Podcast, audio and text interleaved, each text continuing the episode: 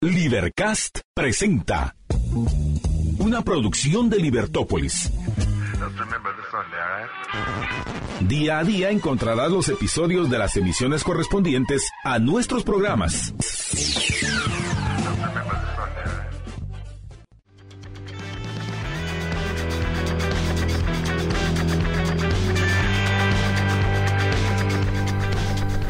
Buenas tardes, bienvenidos a Libertópolis Negocios. Es un gusto estar con todos ustedes arrancando el programa. Tráfico, pues hoy se ve tranquilo acá, pero eso no quiere decir que esté tranquilo en otros lados. Así que si está complicado, por favor, respire profundo, libérese de esas tres, ninguna falta le hace. Gracias por estar con nosotros y gracias por acompañarnos a través de la 102.1 FM. A quienes nos ven y nos escuchan a través de nuestras plataformas, estamos en Facebook, estamos en YouTube y también estamos en X nuestra cuenta es Libertópolis. También eh, estamos publicando contenido en Instagram y en TikTok. Así que muchísimas gracias por acompañarnos. Y estamos ya en el tercer capítulo de esta historia tan apasionante de San Martín.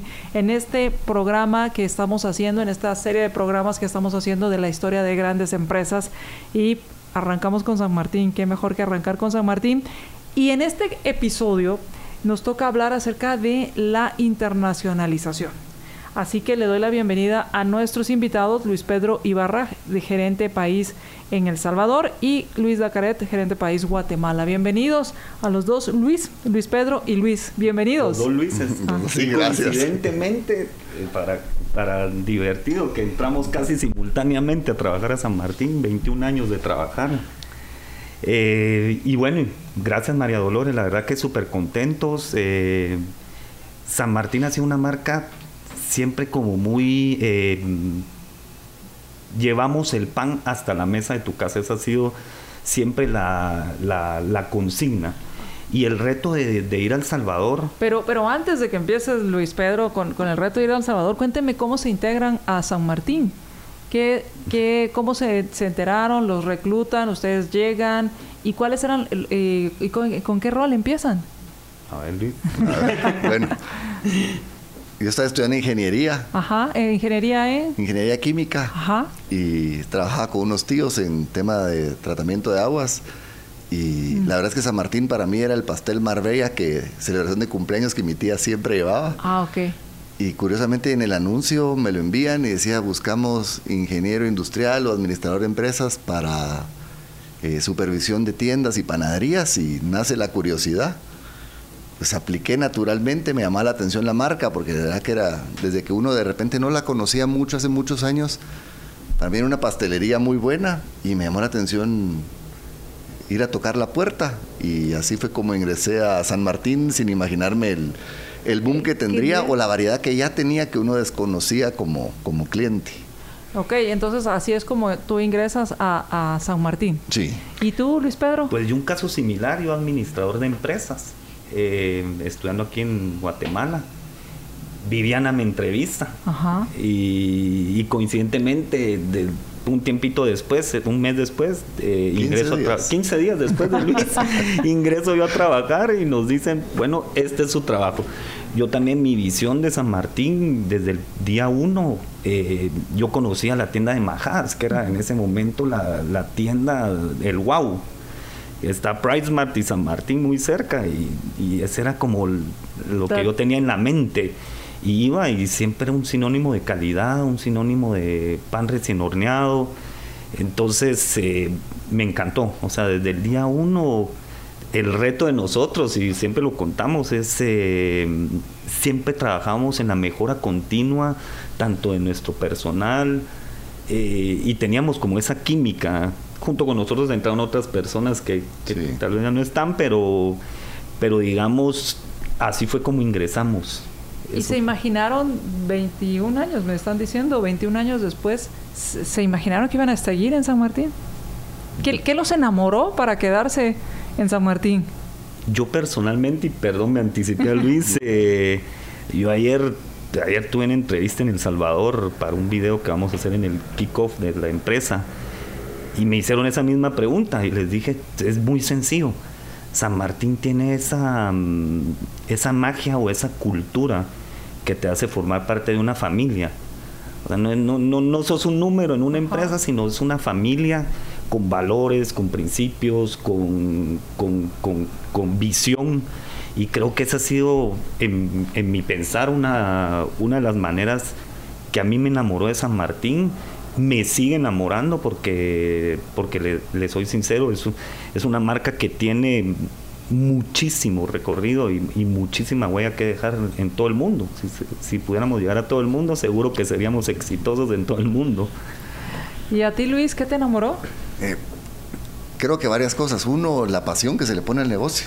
Eh, creo que hay un tema de cultura empresarial que hay personas que de repente entran en un trabajo y dicen qué bonito, pero no me adapto. En mi caso creo que los valores personales con los valores de la empresa como que encajan y uno dice estoy en el lugar correcto, de dueños éticos de valores y algo que me motivó es que el sueño nunca termina. Digamos, nunca había como una meta que ya llegamos, sino eh, no vamos a llegar, sino que el reto siempre es tenemos que mejorar. ¿Qué sigue? Nada termina, hay que seguir creciendo, hay que seguir mejorando. Eh, eso me motivó, creo yo, el, poder pertenecer y qué bonito poder pertenecer, creo yo, en San Martín y, y otras empresas donde uno es parte del crecimiento. Creo que es bonito entrar a algo que crece y no algo que está establecido, sino es bonito ayudar a, ese crear. Sí. Y, en ese crecimiento, Luis, ¿de cuántas tiendas habían cuando tú empezaste ahora? En Guatemala habían nueve tiendas, aún nada en El Salvador. Y pues nos ha tocado acompañar de nueve hasta ahorita y, ha sido parte y, ha sido un crecimiento bastante fuerte. Y en ese sentido, cuando también te tocó a ti verlo. Sí, yo coincidentemente sí me tocó, ya veníamos con un crecimiento aquí en Guatemala, cuando entré yo también, entonces nos tocaba dividido, ver cierta cantidad de tiendas y ya se empezaba a escuchar, había una tienda que, yo le contaba a Luis que, que estaba en Puerta Parada, eh, se llamaba Plaza Express, y me acuerdo que llegaba muchísima gente de El Salvador y, decían, miren, pongan esta panadería en El Salvador, pónganla, pónganla, pónganla. Y llevaban bolsadas de champurradas. Y, eso le estoy hablando que sería que 2002, 2003. Y ustedes, y cuando visitabas las tiendas, eso era la, retroalimentación que tenías del, personal. Correcto. ¿Y tú lo haces llegar? Y, la motivación empezó a, Empiezas a, a mover. pasando esto y, y, empezaron a pensarlo. Empezaron a pensar. Y ahí, ahí nace la, la espinita. Ajá. Eh, coincidentemente en una visita del grupo Poma a, Guatemala, por la misma sinergia de la marca San Martín, llegan a la compañía y les dicen, miren, queremos, está toda la bulla que iba a abrir Multiplaza, que era el centro comercial más emblemático de, de El Salvador para ese momento están en construcción eh, y querían San Martín. Dijeron, nosotros queremos que esté San Martín aquí. Y como reto, bueno, dijeron, démosle, entremos. Y entonces ahí empieza la internacionalización. Ahí empieza. la inicia el de deciden, o sea, empiezan a recibir, se dan cuenta que hay un potencial y cuando les, les ofrecen un espacio en este centro comercial, eh, los directores dicen, entramos. Entramos. Sí. Y entonces a correr. A correr y aprender. Y realmente, eh, pues todo, todo pareciera que fuera fácil, ¿verdad? Pero hoy, es una operación exitosísima, con, muchísima clientela. Yo siempre cuento la historia que, los salvadoreños nos han recibido con tantísimo cariño que, San Martín ya es más del Salvador que de Guatemala, o sea, se pelean, es bonito, es bonito. Eh, pero cuando empezamos, realmente en Multiplaza, que abrimos un 8 de diciembre del 2004, eh, la gente llegaba a conocer, ¿verdad? Perdón, ¿me repites la fecha? El 8 de diciembre del 2004 se abre la, la, puerta de San Martín Multiplaza con muchos sueños, con muchos sueños. ¿Tú estás ahí? Yo estaba ahí. ¿Te tocó a ti estar ahí? Yo estaba ahí, Luis estuvo también, también apoyando muchísimo. En la apertura nos tocó al equipo de Guatemala ir a... A los que ya tenían experiencia. A, ah, y, y, me imagino que también les tocó, o sea, el previo. ¿Qué, ¿Qué implicó el previo? Porque una cosa es hablar con, si bien es cierto, estamos en la misma región, en la misma cultura, hay, hay diferencias. ¿Cuál fue el principal reto que enfrentaron para abrir la tienda? Porque uno cuando eh, la, uno entra a una tienda y dice, ah, qué bonito está todo, o, no funciona, pero hay un trabajo atrás. Sí, y ahí es, era parte del, del, reto, como usted bien dice. Realmente cuando, cuando llegamos, veníamos con todo el expertise de Guatemala. Y es impresionante, aunque somos países hermanos, son culturas diferentes, hasta la forma de comer el pan. Y cuento un ejemplo. se hace en Guatemala, pero aquí se come, se hace así. De hecho, la mes, en, el, en, la mesa siempre hay pan en, los, en, el, en, la mesa salvadoreña y les encanta el pan recién salido del horno. Pero el, nos pasó algo muy curioso. El, el, pan francés para nosotros, es, para Guatemala, es, es tu pan del día, el, el pan de todos los días. Cuando empezamos en San Martín Multiplaza, el francés no se vendía aprender un poco a entender el gusto de la gente poco a poco, cuál era el gusto. ¿Y, y qué, cómo, lo, cómo lo fueron aprendiendo? Porque eso es algo que eh, es como lo que todo el mundo está buscando entender al cliente. qué, fue lo que hicieron ustedes para ir entendiendo por qué no se vendía el francés y entender qué era lo que quería el, el, el paladar salvadoreño? Sí, yo creo que mucho del trabajo fue la persistencia porque sí tenemos un, teníamos un, ejemplo muy, muy claro. Eh, como en todo país, siempre hay cadenas de los países donde están, que son exitosas. Y en El Salvador habían varias cadenas que aún siguen siendo exitosas, donde toman café, donde comen pan, donde comen postres. Y nosotros curiosamente salíamos a contar la gente, eh, porque nos tocaba ir a ver cuánta gente en el otro local y hacemos, híjoles, esta tienda está llena y todos salen con sus bolsitas llenas de pan y en San Martín. No, algo estamos haciendo tal vez mal, que no, que no lo podemos hacer mejor.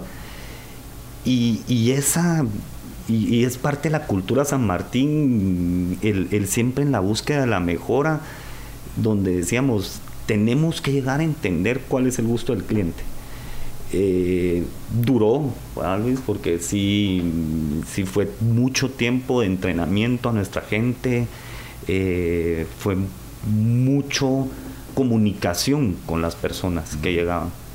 Lo que sí se hizo al inicio es que el catálogo no nos quisimos cerrar a un catálogo totalmente adaptado al Salvador, sino tratamos de llevar la mayor variedad de producto incluido el guatemalteco. que la gente se venía a comprar y se llevaba. Sí, y entre eso hay productos como el francés que en Guatemala era líder y resulta que allá nadie lo Este no es nuestro pan.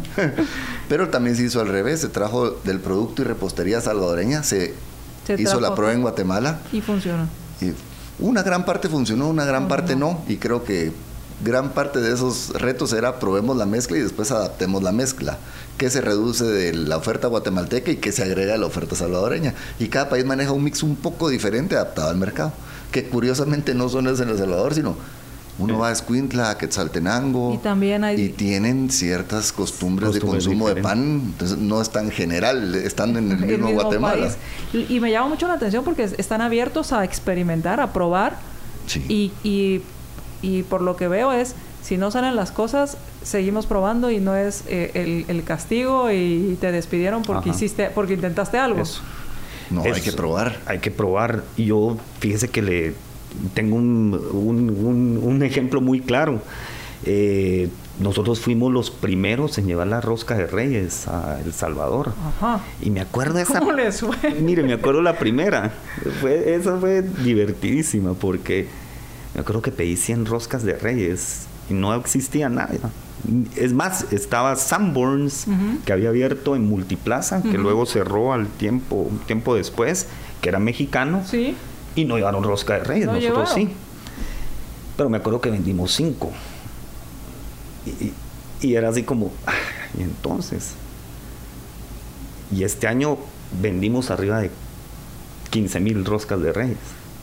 Eso que es producto perecedero, pues, es aparte de los retos donde hay que asumir. Llevamos la primera rosca de Reyes, hoy es una tradición. ¿Y cómo le hicieron para de 5 a, a esa cantidad?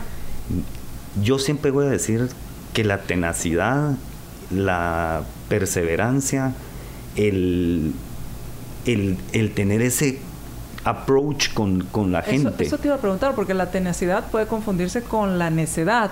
Sí. sí. Y entonces a veces uno dice la, tenacidad no es estar golpeando la misma la puerta y golpear y golpear y golpear y golpear y golpear y golpear, y, sino hicieron cambios, me imagino hicieron ajustes, hicieron cosas. Degustaciones. Degustaciones. correcto, íbamos a los programas, yo me acuerdo, sin budget, no había budget porque no teníamos mucho budget por apertura, pero íbamos, hacíamos conferencitas de prensa chiquitas, yo iba a los colegios, iba a las, a, las empresas, mira que hay una rosca de reyes, pruébela, les contamos las tradiciones en los colegios, eh, les decíamos cómo funcionaba la rosca de reyes. Eh, y me acuerdo un canal que siempre nos invitaba porque no nos cobraban y, íbamos y contamos la historia y nos llamaban. Mire que lo vimos ahí en el canal, entonces queremos probar la rosca de reyes, esa tan famosa. Y creo que el boca a boca es la mejor, la mejor mercadotecnia que, existe. Y lo digo porque llevamos la rosca reyes, llevamos el pan de muerto, que, es exitosísimo. Llevamos el pumpkin pie al Salvador, que fue éxito, es exitosísimo.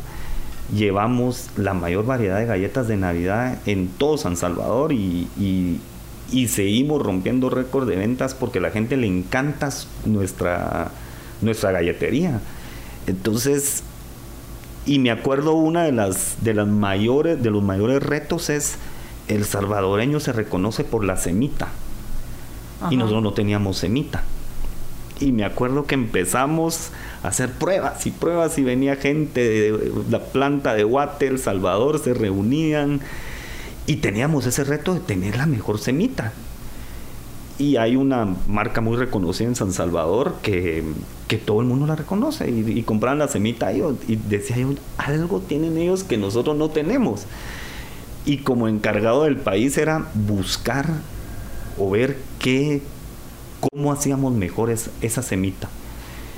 Y, y le podré decir que en el 2011 sacamos la mejor semita de San O sea, antes de sacar estuvieron haciendo pruebas hasta llegar a la calidad que ustedes que ustedes querían, pero también no es solo lo que ustedes querían, sino también que le gustara al público. Correcto. Porque a veces uno dice, a mí me encantó, y pero me encantó a mí. A mí, correcto. Y pasa mucho, ¿verdad? Que es a, mí, de uno. a mí me encanta porque tuve la oportunidad de irme de vacaciones ahorita a Estados Unidos y en el avión que salí de San Salvador me gusta porque la gente iba con sus bolsas de semitas de San Martín.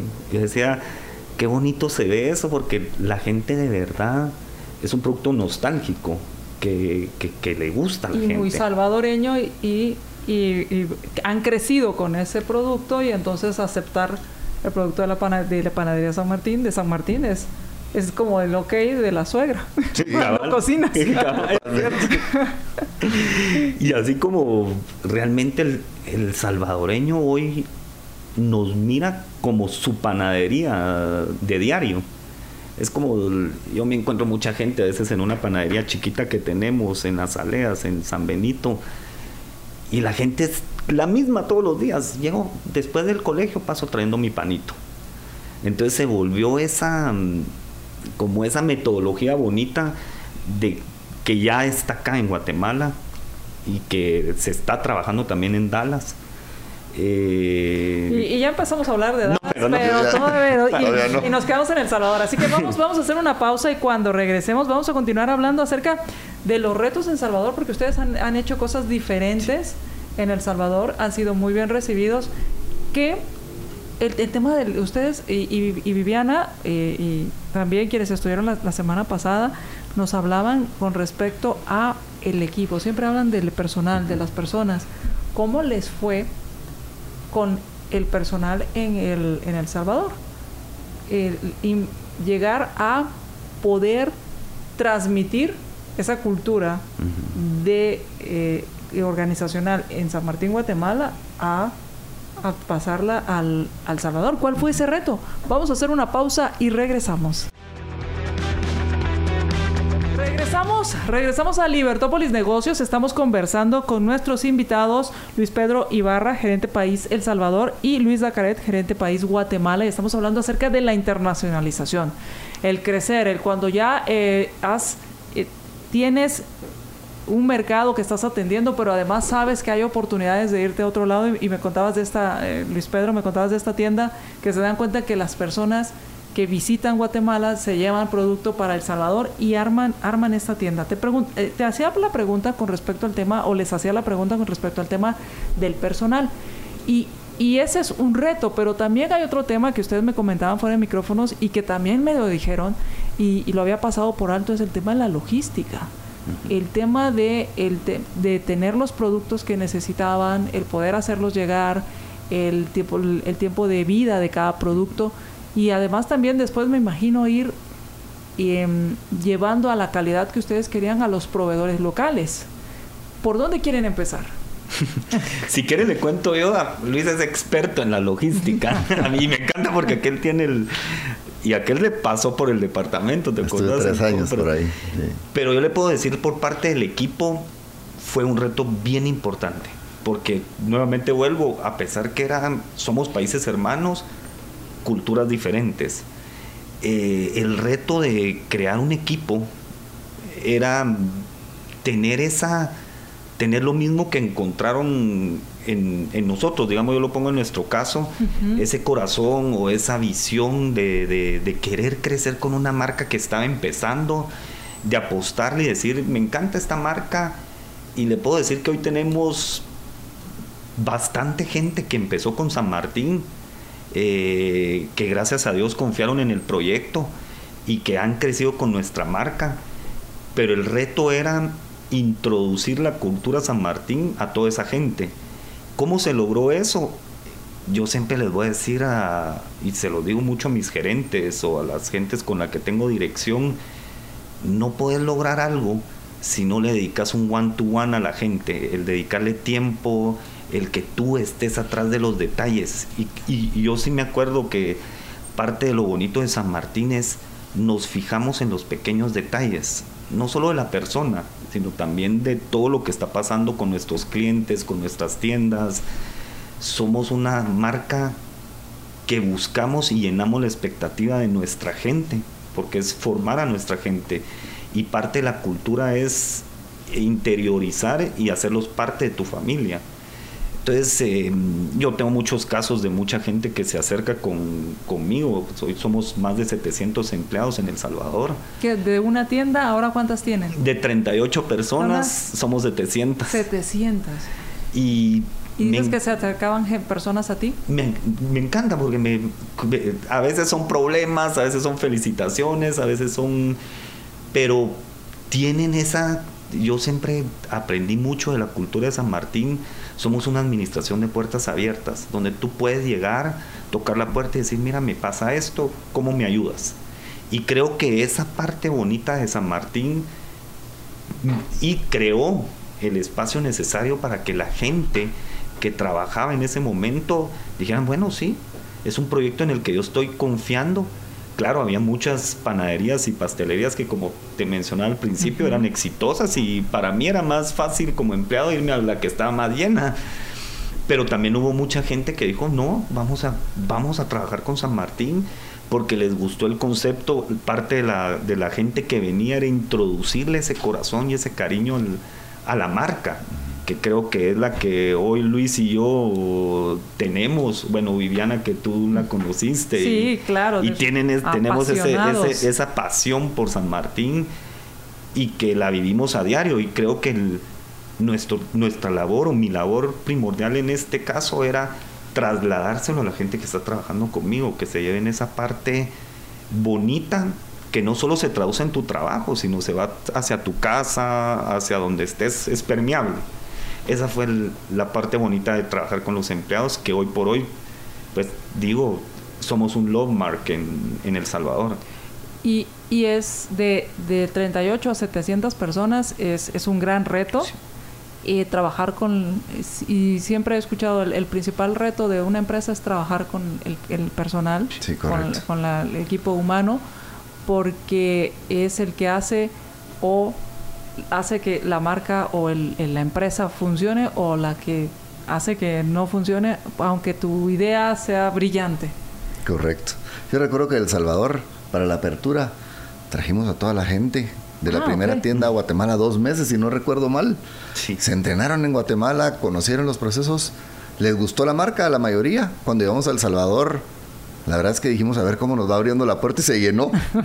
y eso generó jornadas largas, generó conocer el mix, el empezar a comprar productos de emergencia locales para suplir.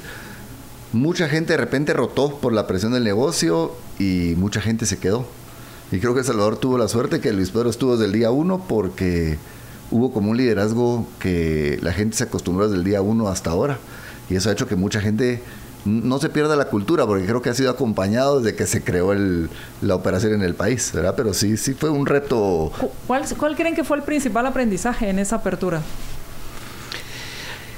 Yo creo que el mayor aprendizaje pudiera ser, mire, creo que íbamos con una expectativa que, que iba a ser muy sencillo.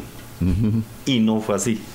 No fue, no fue sencillo, fue fue complicado, fue empedrado el camino, eh, pero con mucho, yo, sí creo que el, que el que tuviéramos esa intención de decir, bueno, sí, sí, sí se puede, porque medíamos todos los días, todos los días, cada turno, y en operaciones siempre decimos, es un turno a la vez.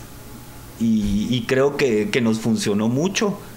Sí le digo, fueron cuatro años bien complicados, bien, o sea, pareciera de aprendizaje, de, de, imagino que como montaña rusa. Correcto. Un día iba todo muy bien, otro día no funcionaban algunas cosas y, a empezar y a arreglar. Y el tema de proveedores. Y nunca se aburrieron. Nunca se aburrieron, eso sí. Es, muy dinámica la industria. me acuerdo que el, el 2005, después de la apertura de Multiplaza, se abrió en abril del, del, del 2005, se abrió la tienda del Centro Comercial Paseo. Y en diciembre, el 18 de diciembre del 2005, se abre Metrocentro de San Salvador. Y eran los centros comerciales que teníamos que estar y decíamos, híjoles, como que no era el punto. pero, pero, pero sí veíamos esa parte que un día, un turno a la vez y un mes a la vez. Y, y como le digo, sí fueron cuatro años del camino empedrado, donde mucho aprendizaje, eh, mercadológicamente hablando, logísticamente hablando, eh, había que hacer registros de todo, sanitarios. Ah, claro. No podías llevar el producto solo, va y va. Ahí está, ya lo. No, tenés que acomodarte a las leyes del, país con las que estabas trabajando. Eh, y todo ese reto era, mm, era el reto. Yo creo que no ser exportadores, de repente decir hay que exportar era, bueno, cambian, la, cambian los reglamentos. Claro, porque al final era exportar, ¿verdad? Es exportar. y hay que, desconocíamos el tema de aduanas, había que conocer el tema de aduanas, reglamentos, definir la ruta, cuántas veces a la semana, cómo se va el camión frío, el congelado, el producto seco, con qué frecuencia. Y cuando se abre y se vende todo, ¿verdad? se vende, hay que volver a mandar. Creo que fueron muchos aprendizajes hasta de proveedores allá, el tratar de buscar los proveedores con la calidad de producto lo más cercana a lo que teníamos. El tema de negociaciones era complicado porque no teníamos volumen allá. Entonces, ¿cómo lograr que los precios se mantuvieran sin tener volumen? Realmente fue un reto. Incluso no había ni oficina en la primera ni segunda tienda. Entonces, era una, un restaurante, panadería, oficina que había que hacer trabajar al mismo tiempo. Era bonito. Entrevistamos en las mesas del En las mesas del restaurante ahí entrevistaban. Entonces lo, lo que voy viendo, eh, Luis Pedro, es que era, era mucha flexibilidad de adaptarse e ir a, y ser creativos para solucionar problemas. Sí, era esa flexibilidad total.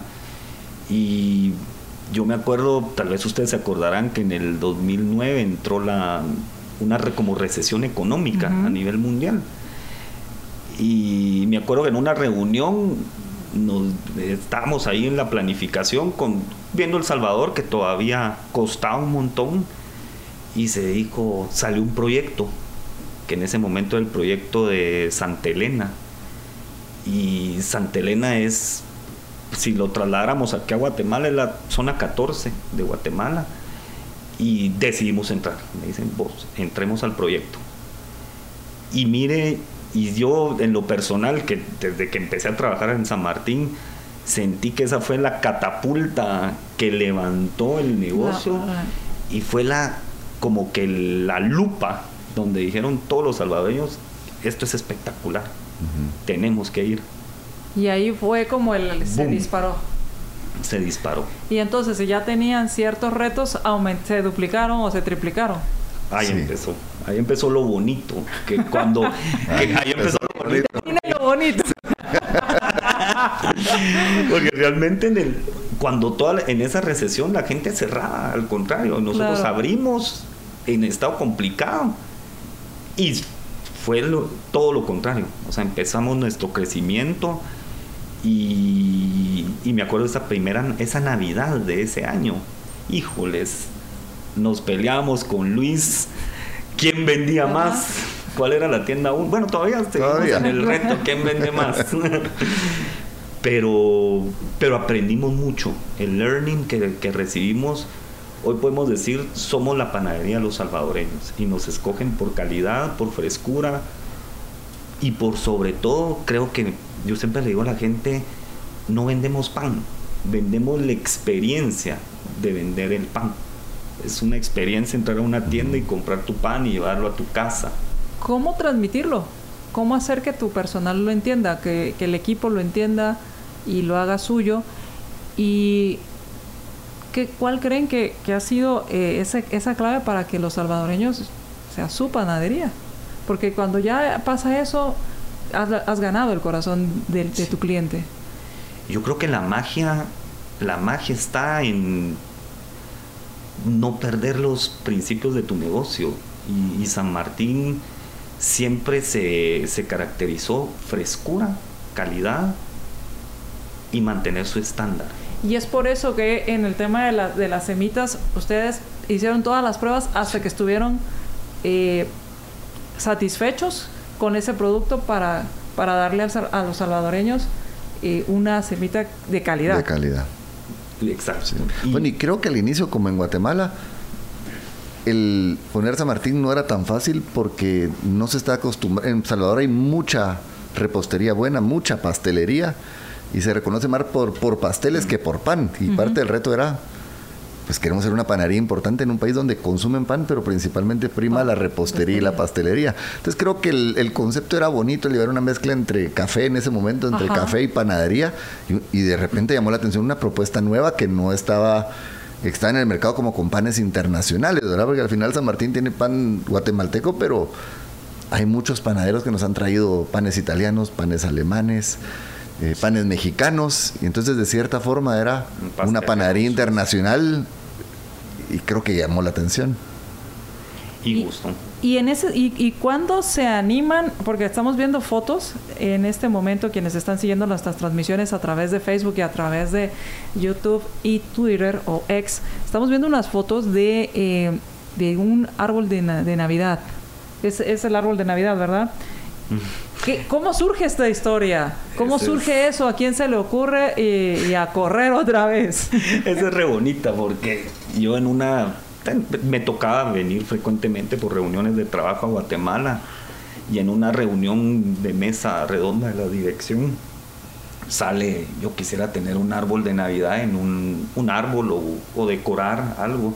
Y creo que San Martín ha tenido esa parte, muy aparte del negocio, el ayudar a la sociedad. Eh, nosotros donamos el pan del día que, se termina, se dona. Y esa parte como de ayuda a, la, a, la, comunidad. A la comunidad. Y bueno, dije yo, me llevé el reto y dije, no voy a perder nada mandando una carta a la alcaldía. Mando una te dijeron No me contestaron. Ah, no, pero aquí, aquí te dijeron, ah, bueno, pruébalo. O tú, no, yo me llevé el reto, yo me lo llevé, yo me lo llevé a San Salvador. Árbol y dijiste, voy a ver qué pasa. Fíjate, mandé una carta. En ese momento, ya, no está el alcalde, pero no me contestaron la primera carta, fue como en febrero, marzo. En junio dije, voy a mandar otra, una última. Todo el mundo no pierdo nada. No me la contestaron. En agosto, antes de las fiestas agostinas del Salvador, mandé la última. Dije, la tercera es la vencida. Y mire, me acuerdo la primera semana de septiembre. me llaman de la alcaldía de San Salvador y me dicen... ¿Y ahora qué hice? Dijiste. y me dicen, mire, venga, nos interesa el proyecto. Bueno, fui, en efecto me entrevisté con el alcalde. Le dije, mire, lo que queremos es, poner un árbol de Navidad en la plaza más emblemática de San Salvador, que es el Monumento Salvador del Mundo. Es el obelisco de, de Guatemala. Y me dijo, vos, sí, dale y empezó lo bonito, porque en mi cabeza yo tenía un árbol de Navidad que no ponía, pero ni en mi casa. Entonces dije, lo podemos comprar. Entonces empezó el reto. Nosotros éramos panaderos, no, no arboleros. Sí. Y... teníamos el reto de, ya hacemos las cosas bien en el en sí, lo hacemos con calidad en la... Con, Teníamos que volarnos la barda en el béisbol para lograr que ese árbol representara lo que queríamos, que era tradiciones, unión familiar, lo mismo que te traemos de San Martín, un espacio donde tú puedes llegar y pasarla bien. Y empezó ese reto de, de tener el mejor árbol. Han sido 10 años, los mismos años que pasamos de experiencia con San Martín, lo pasamos con el árbol. Eh, a mí me da mucha de verdad me llena de orgullo mucho porque hoy podemos, puedo decir que somos el icono o el emblema del inicio de la tradición más linda del año, que es Navidad. Eh, ya lo esperan. Ya la gente lo espera. Y de hecho, este año que pasó fue Miss Universo en San Salvador y nos retrasaron el, el inauguración del árbol y la gente nos escribía cuándo van a empezar y que este año no va a haber árbol. Y este año fue el árbol que más, eh, bueno, de ahí nos mandó una carta el alcalde de San Salvador agradeciéndonos, donde rompimos récord de asistencia de más de 200 mil personas llegaron a ver la inauguración ese día. 200 mil personas. Personas llegaron a ver la inauguración del árbol. ¿Te imaginaste eso? Nunca.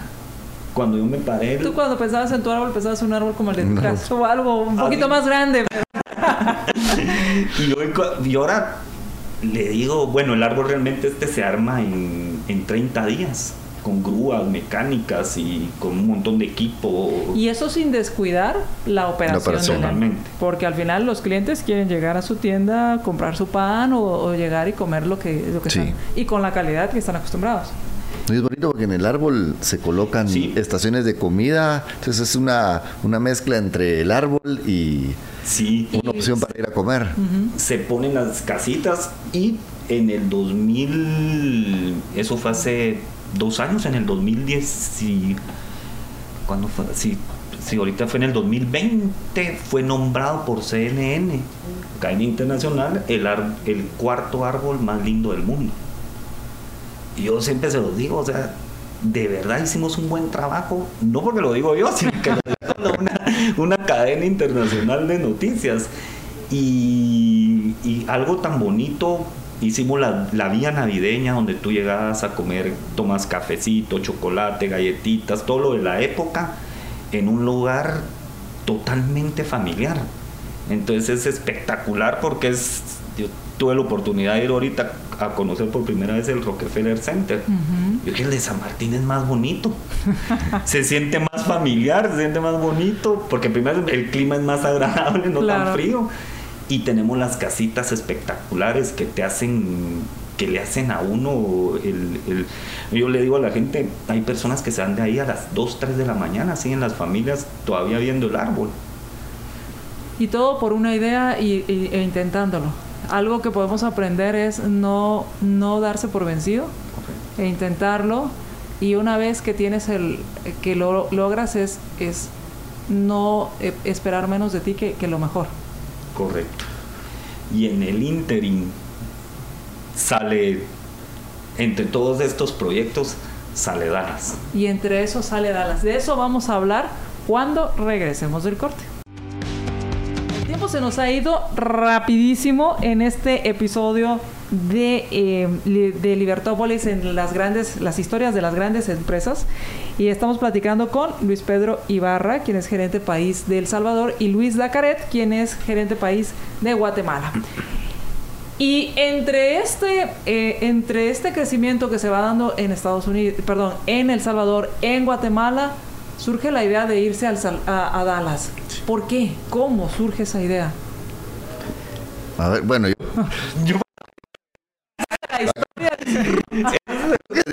el sueño siempre estaba. Parte quizás de lo bonito es que, pues cuando uno pregunta y, dónde está la meta, la meta está en que sea una empresa que traspase generaciones, que realmente pueda crecer y lograr eh, llegar a muchas fronteras. Y creo que naturalmente el tema de Estados Unidos para cualquier empresa es como el sueño americano.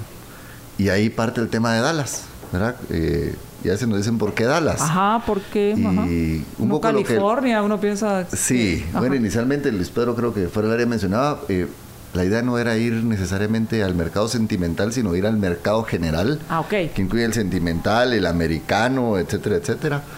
Y en Dallas, curiosamente, hay eh, muchas casas matrices de restaurantes, ¿verdad?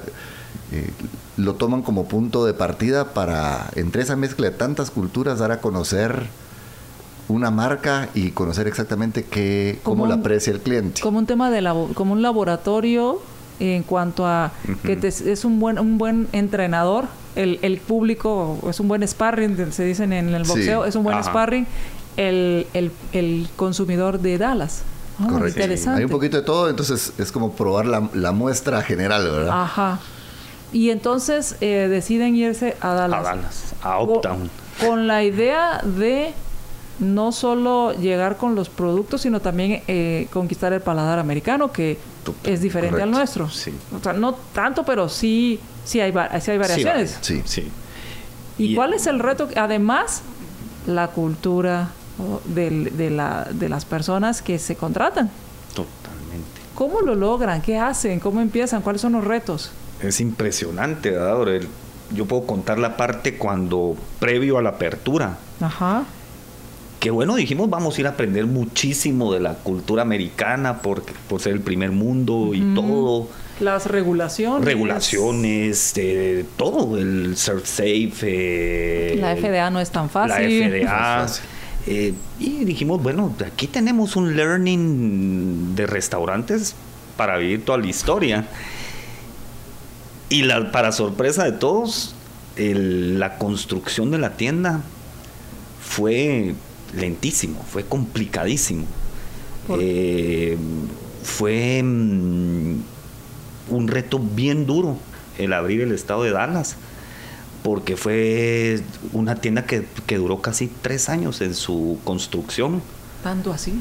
Porque las era el tema de constructoras en esos estados, en el estado específico de Dallas es un tema bien complicado eh, de hecho, cualquier persona puede ser constructora. Si yo llego y pongo mi licencia en, la, en el City Hall of Dallas, eh, me lo pueden dar.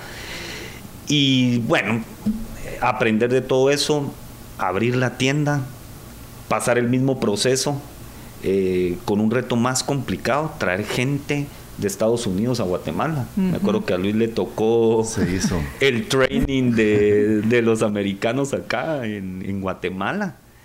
Eh, y aprender que, realmente en los Estados Unidos es em, no hay un entrenamiento tan largo, es tú entras y de una vez. y de una vez porque venís de la misma gente va, tienes tres cuatro trabajos, entonces trabajas en este restaurante, en otro, el reto vuelve a ser el mismo, meterle la cultura San Martín a la gente, vuelve a ser el mismo, el trabajar con cada persona el llevar ese corazón humilde o amable a cada colaborador.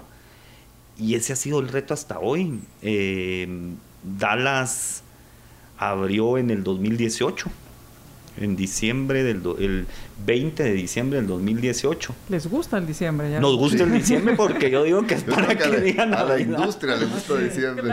Y se abrió, me acuerdo que solo dijeron, hoy abrimos, abrimos. Y fue, de verdad, yo digo, un aprendizaje espectacular. un aprendizaje espectacular, un aprendizaje que aunque fuera sencillo, ir al mercado más importante fue muchísimo más empedrado que El Salvador. Fue más duro. Es que el tema de leyes es, es, diferente. El Salvador, quiera que no, se comparten muchas similitudes en tema de leyes, jornadas, acceso en Estados Unidos. Bueno, para empezar, hay regulaciones diferentes en tema alimenticios. Si queremos exportar de aquí para allá es con otros ingredientes. Hacemos producciones específicas según las regulaciones de Estados Unidos. La gente no trabaja, la mayoría trabaja por hora, no por turno, y eso hace que fidelizar sea más difícil porque yo puedo trabajar en la mañana aquí, a mediodía en otro lado y en la noche en otro. ¿Y, y cómo mantienes que, que, mantengan el estándar que tú estás buscando o la calidad que estás buscando si en las prácticas tal vez en otro lado son diferentes a las que tú tienes? Sí, correcto, cuesta mucho, esa es la verdad, cuesta mucho. Y la rotación generalmente en la industria de restaurantes allá es, una rotación arriba del 100%. Entonces se vive constantemente con gente nueva. Uno pues quisiera que no, pero así es, funciona un poco la industria y es parte de los grandes retos, ¿verdad? Parte de y, proveedores, etcétera. Y el tema de, de, la, de la comida, del menú, ¿cómo le hicieron? Porque un americano no, no es necesariamente un come lo mismo que nosotros. Creo que parte de inicio en nuestra tienda que está aquí en Zona Cuadra. Ajá, aquí en Zona Viva. gran parte creo que el motivador que había es que todas las semanas se reciben turistas mm, y los turistas americanos nos pedían muchas franquicias y decían, ¿cuándo ponemos esto en Estados Unidos? ¿Cuándo ponemos esto en Estados Unidos? Y entonces está el tema de, ¿será? Porque nos lo pedían mucho. De cierta forma, la señal era el menú les gusta, porque nos están pidiendo que nos llevemos esto. Nuevamente, así como se llevaban producto a El Salvador, también les pedían cuándo llega esto a Estados, Unidos. Yo no sé cuánto será el porcentaje, pero un 80 a 70% del menú es igual al de Guatemala.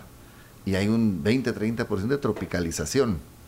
No sé si por ahí están los números. Sí, y, es interesante porque el concepto se abre con, con los signatures en español. tú entras a San Martín y ves pastelería, panadería, café. Eh, claro, el menú sí está en inglés. Eh, y empezamos a nuevamente a entender que es un empezamos con el menú local, digamos, el de Guatemala, con algunos productos tropicalizados americanos. Y poco a poco ir entendiendo que el americano busca otro, es otra fórmula completamente distinta de comer. Y es interesantísimo porque yo los fines de semana me impresionaba. Eh, el, el tejano, o en general el americano, ellos hacen un brunch, que es desayuno y almuerzo. ese, ese brunch te dura todo el, todo el día, entonces ellos comen muchísimo, entonces entendés que las porciones son más grandes. Y, y mire, a mí me encantaba porque obviamente lo primero que atrajimos fue todo el mercado nostálgico. Me acuerdo que nos, nos visitan, porque todavía nos visitan de Oklahoma, de Houston, de New Orleans. Venían gente manejando cuatro horas para ir a ver la tienda y, comer. Sí, nostalgia, sí, Y yo decía, pero qué bonito es tomar ese road trip de cuatro horas con toda tu familia, llegar a la tienda. Y qué responsabilidad hacer que valga la pena. Eso. O sea, la experiencia tenía que ser, no, no podés permitir que una familia se vaya mal porque ese va a ser el reto. Y fíjese que a mí me encantaba porque justo a dos, como a dos cuadras de donde teníamos la tienda, había abierto una cadena en Las Vegas, que no me, no me recuerdo ahorita el nombre, pero es exitosísima. Cierra a, a los dos meses de haber abierto. Y nosotros, hijo de la gran, ojalá no nos vayan a pagar eso porque qué horrible. Pues estamos por concluir. Quiero agradecerles, el tiempo se nos ha ido rapidísimo. ¿Con qué les gustaría concluir? Yo quisiera decir... O, o qué sigue, ¿hasta dónde imaginan en el, en el ámbito internacional que estamos hablando de este capítulo de esto? ¿Hasta dónde imaginan San Martín? Yo creo que tal vez yo lo finalizo de mi parte. Una parte es eh, dos cosas. Uno, cerrando el capítulo de Dallas, el Dallas Observer nos nombró el Best Brunch of Dallas y the Best Breakfast of Dallas. Hoy rompimos el círculo en Dallas, somos el lugar de todo el tejano. Y dos, creo que San Martín no tiene, no tenemos fronteras. O sea, podemos llegar, si el sueño es llegar a Europa, lo vamos a lograr. Sí, yo creo que la mezcla entre ser agresivos y cautelosos, ahorita estamos por abrir este año dos tiendas más en Houston, y creo que eso nos va a ir marcando un poquito la tendencia. La idea no es ahorita llenar Estados Unidos, sino ir abarcando el territorio por tema de logística y planta. Y sí empezamos a, soñar en qué otros países, ¿verdad? Creo que tenemos que ir a cierta velocidad para hacer un poco todo, pero cada mercado es un reto. Así que el sueño es grande, el tiempo pues tomará lo necesario, pero creo que de parte de los dueños, nosotros, el equipo, vemos que San Martín tiene que trascender por el tiempo y por los países y el reto está en hacerlo bien y que realmente eh, no se pierda a gran escala lo que se ha logrado hacer a pequeña escala. Excelente. Y que después los recuerden a ustedes como los que iniciaron la internacionalización. Muchísimas gracias. Gracias a todos ustedes. Gracias por acompañarnos. Gracias por sus comentarios. Nos dejaron varios comentarios. Eh, eh, peticiones de barquillos, eh, Orgullo Nacional, San Martín, felicitaciones y, les mandan muchos, muchas felicitaciones a ustedes y a todo el equipo. Muchísimas gracias, gracias por habernos acompañado, gracias por haber estado con nosotros y concluimos aquí este episodio de la internacionalización de la marca San Martín. El próximo, la próxima semana, el próximo jueves, estaremos hablando de innovación, otro de los temas y los retos y algo que caracteriza a San Martín. Así que no se lo pierda, escúchenos el próximo jueves a las 5 de la tarde. Hasta la próxima. Libercast presentó una producción de Libertópolis. Recuerda suscribirte y dejarnos 5 estrellas para que continuemos trabajando en producir más podcasts de tu interés. Libertópolis.